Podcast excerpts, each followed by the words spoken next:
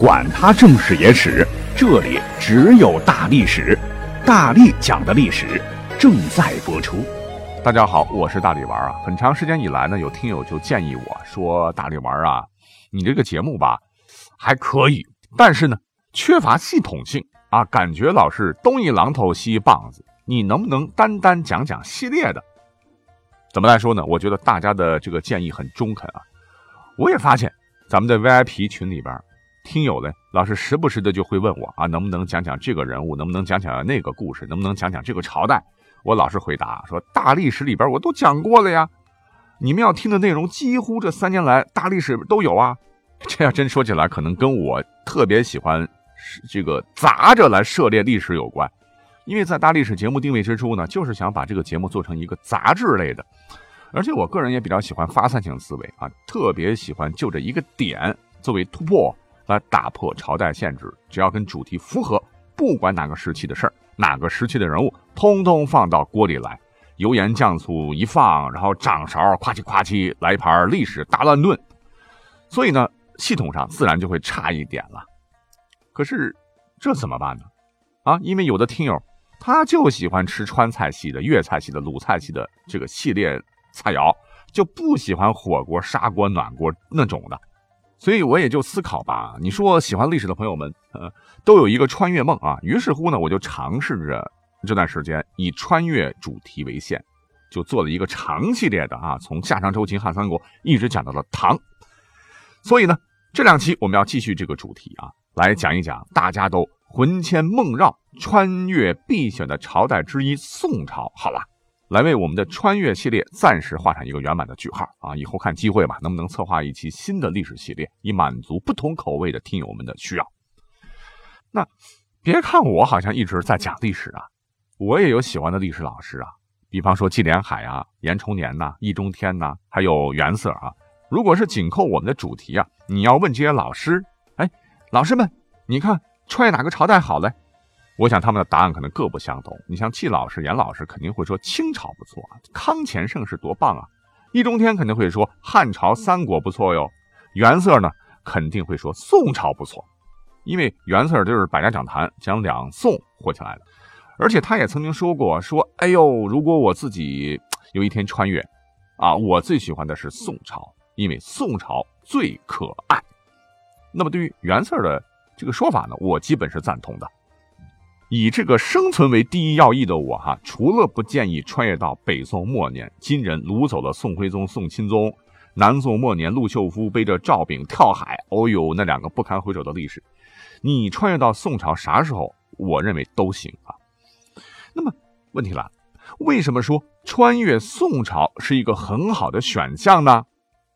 因为咱们现代人已经习惯了目前的生活嘛，习惯了这种衣食住行的生活方式啊，所以。穿越回哪个朝代，当然是对我们的生活影响最小的朝代了。呃 比方说我吧，我现在每天早晨一睁眼，一定会干这么一件事啊。除了撸猫呢，呃，就上个厕所呀、洗脸、刷牙呀，然后吃早点呐。以前会看定的《环球时报》参考消息这报纸啦，现在有网络方便嘛，就手机划划早新闻了啦。如果说我要穿越到宋朝啊，或者很多朋友跟我一样啊，穿越到宋朝，在没有电、没有手机的情况下。我们如何保持这种有品质的生活呢？很简单，不用多想，穿越回宋朝就可以了。此话怎讲呢？你看，我们每天都司空见惯的刷牙，对啊，现在没有人不刷牙了吧？你刷牙就得有牙刷呀。那么，按照以前的说法，说世界上第一把牙刷呢，是在一七七零年，大概是在明朝的乾隆年间，乃是由英国人叫做威廉。阿迪斯在监狱里发明的，但是近代的考古发现却狠狠地把这个说法给 pass 了，直接颠覆了人们的认知啊！因为在1953年，咱们国家的考古学家在内蒙古赤峰大营子的一次挖掘中啊，竟然意外的在辽国驸马魏国王墓中发现了两把骨质刷柄啊！当时是震惊世界的大新闻，因为骨柄的长度大约是19.50厘米。一端呢有八个穿透的直毛孔，分为两排，每排四小孔。小孔干嘛用的？就是把硬质的毛塞进去刷牙用的。连我们现在的口腔医生都坚信这就是标准的现代牙刷的造型。也就是说，辽代呢就有了牙刷了。可是我们都知道，大辽的建立者是契丹人呐，他们建国以后呢，摒弃了游牧民族的生活习惯，就逐步的深度汉化文字啦。穿的这个衣服啦，文化、饮食、生活习惯了，基本上都是向当时的宋看齐。也就是说，世界上最早的牙刷应该至少在宋代年间就有了。那么这是出土文物了。如果我们再去找找文字记载，你又会惊奇的发现，完全能够印证当时大家用牙刷刷牙牙，其实在两宋时期已经非常流行了。比方说，在南宋的一二二三年，当年有个日本和尚，唤作道元禅师。当年呢，来咱们国家是四处游历各地的名刹古迹，就曾亲眼看见过当时的南宋的和尚每天都用牙刷刷牙。他在其日志中就写道：“我是首次来到大宋的各山寺来参观，得知僧侣们除漱口之外。”尚用剪成寸余之马尾，置于牛角制成的器物上，用以刷洗牙也。当然，这样的记载还有很多，我们可以再扒一扒。比方说，有一本书啊，就是当年介绍了南宋都城临安城市风貌的著作，叫做《孟良录》。在其中的诸色杂货一节，就有这样的描写：说，在一些沿街叫卖的货郎的挑担里边，就卖了哪些东西嘞？卖了镜子、木梳。篦子、刷子和刷牙子等小商品，可见牙刷是跟镜子、木梳一样的居家日用品，是货郎啊沿街叫卖的常见商品。在当时，那好了，有牙刷来刷牙，你得蘸点东西刷吧，不能干刷吧。所以宋朝人很讲究品质的。那么话说，在北宋的淳化三年，就是九百九十二年呢，有一本医学著作，它唤作《太平盛会方》里啊，就记载了这么一个方子。说杨柳、槐枝、桑枝煎水熬膏，入姜汁、细辛等，每用擦牙。据考，这是中国古代最早的牙膏。而且，我们都非常熟悉的北宋一位大诗人，也是一位大吃货，很有才啊，却很悲催的苏轼老先生。他不光发明了什么东坡肘子、东坡肉啊，他自个儿为了生活更有品质，还曾经啊。自己研制配方，发明了牙粉呐，将松枝和茯苓的粉末混合起来，装在袋子里面，随用，然后随沾随刷，被称之为苏式牙粉。所以，各位如果回到宋朝，那你习以为常的刷牙根本就不是问题。否则，穿越到其他朝代，那你刷牙怎么办呢？杨柳枝、小木棍往嘴里捅啊！啊，你要是能接受也 OK 了。呃哦，多说一嘴。是唐代也是可以的，唐代可能也有牙刷，只不过没有宋代这么精细了哈。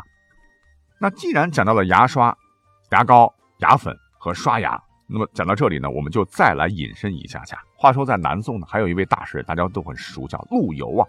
他晚年曾经写了一首诗，唤作《岁晚忧心》啊。他说：“朴拙至官轮我快呀，染须肿齿笑人痴。”尤其是最后一句，什么意思呢？就是染须发镶假牙，以知掩饰衰老啊！可见宋朝就已经催生了，就类似于我们现在的牙科的专职大夫，可以帮助大家镶牙补牙。那么根据考证，水平还不低啊！当时补牙用的所谓的银膏，就是用白皙和银箔以及水银合成之，凝硬如银呢，来堪补牙齿脱落。这已经非常接近我们现在的补牙材料汞合金了，请注意，这可是上千年前的宋朝啊！敢问大家，宋朝厉不厉害，服不服啊？OK，那么刚才讲了，现代人起床有三部曲啊，就洗漱完呐，我还得吃个早点呐。那咱们现在最常见的早餐就是油条、包子、稀饭嘛。敢问宋朝有没有啊？有啊，你像油条。宋史就记载说，宋朝时秦桧迫害岳飞，民间呢就通过炸制一种就是面制食品吧，呃，叫做油炸烩来表达愤怒。其实你说白了，这不就是大家爱吃的油条吗？那再比如，我们现代人好像也不经常在家里来做早餐了哈，很喜欢出去溜达溜达，出门吃早餐，那也在宋朝没有问题。比方说刚才讲到的《孟良录》当中就有记载，说宋朝当年很多老百姓啊，每天早上呢都会到许多的早点铺子来吃早点，价格也非常便宜，仅需要一二十文钱吧，就可以买到灌肺啊、炒肺啊、米粥什么样的早餐。哎，那因为篇幅关系嘛，我们就单讲这个灌肺是个什么食物啊？不知道现在还能不能吃到吧？因为根据元代有个人叫做呼思慧所写的《饮膳正要》所说，这个灌肺大体上是这么做的：要羊肺一个，韭啊韭菜的韭，六斤取汁，面两斤打糊，碎油半斤，胡椒二两，生姜汁二盒，用盐调匀，然后灌肺煮熟，切块用汁浇食之。哎呀，我天哪！光看这些文字都让人流口水啊。那这只是早餐的一种了。我们都知道。宋朝的饮食在历史上也是博大精深的，肯定远不止这一点花样吧？我们根据宋朝的一个老人家叫做孟元老所著的一本书叫《东京梦华录》，可以得知啊，舌尖上的宋朝确实也是我们现代人啊，我们现代吃货们的天堂。因为宋代他发明了炒锅嘛，比起前朝只能蒸啊煮啊，那宋人做菜的花样就呈爆发式增长，什么生炒肺、炒咖喱。炒蟹、炒鸡、炒兔、炒鞍子、炒羊、炒后，呃，后应该是属于一种海鲜吧。还有炒白腰子、炒鳝啊，等等等等啊，真是多得数不清啊。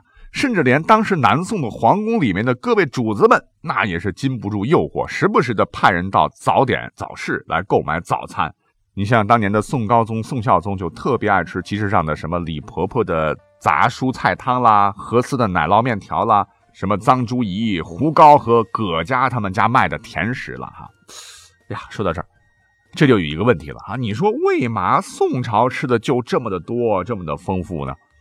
其实究其原因，一个可能就是两宋时期商品经济大发展，经济繁荣了，人们不差钱了啊，物质上丰富了嘛，可以吃的、可以用的琳琅满目了，人们的需求旺盛，就导致了餐饮业的大发展。那么另外一个原因，可能就跟两宋以来宵禁制度被废除有很大关系。怎么说呢？两宋以前，人们基本上都是一日两餐，只吃早餐和午餐，晚上没得吃啊。那么之前我讲过唐朝，对吧？唐朝晚上是实行过严格的宵禁制的。如果穿越回唐朝是晚上的话，第一要义就是赶紧跑啊，因为天黑了。你如果不在家里乖乖待着，胆敢大晚上没事街上溜达。那对于当时的这个官家们来说，你就是非奸即盗啊！巡逻的金吾卫二话不说上来就一金瓜锤啊，小心你脑袋开花。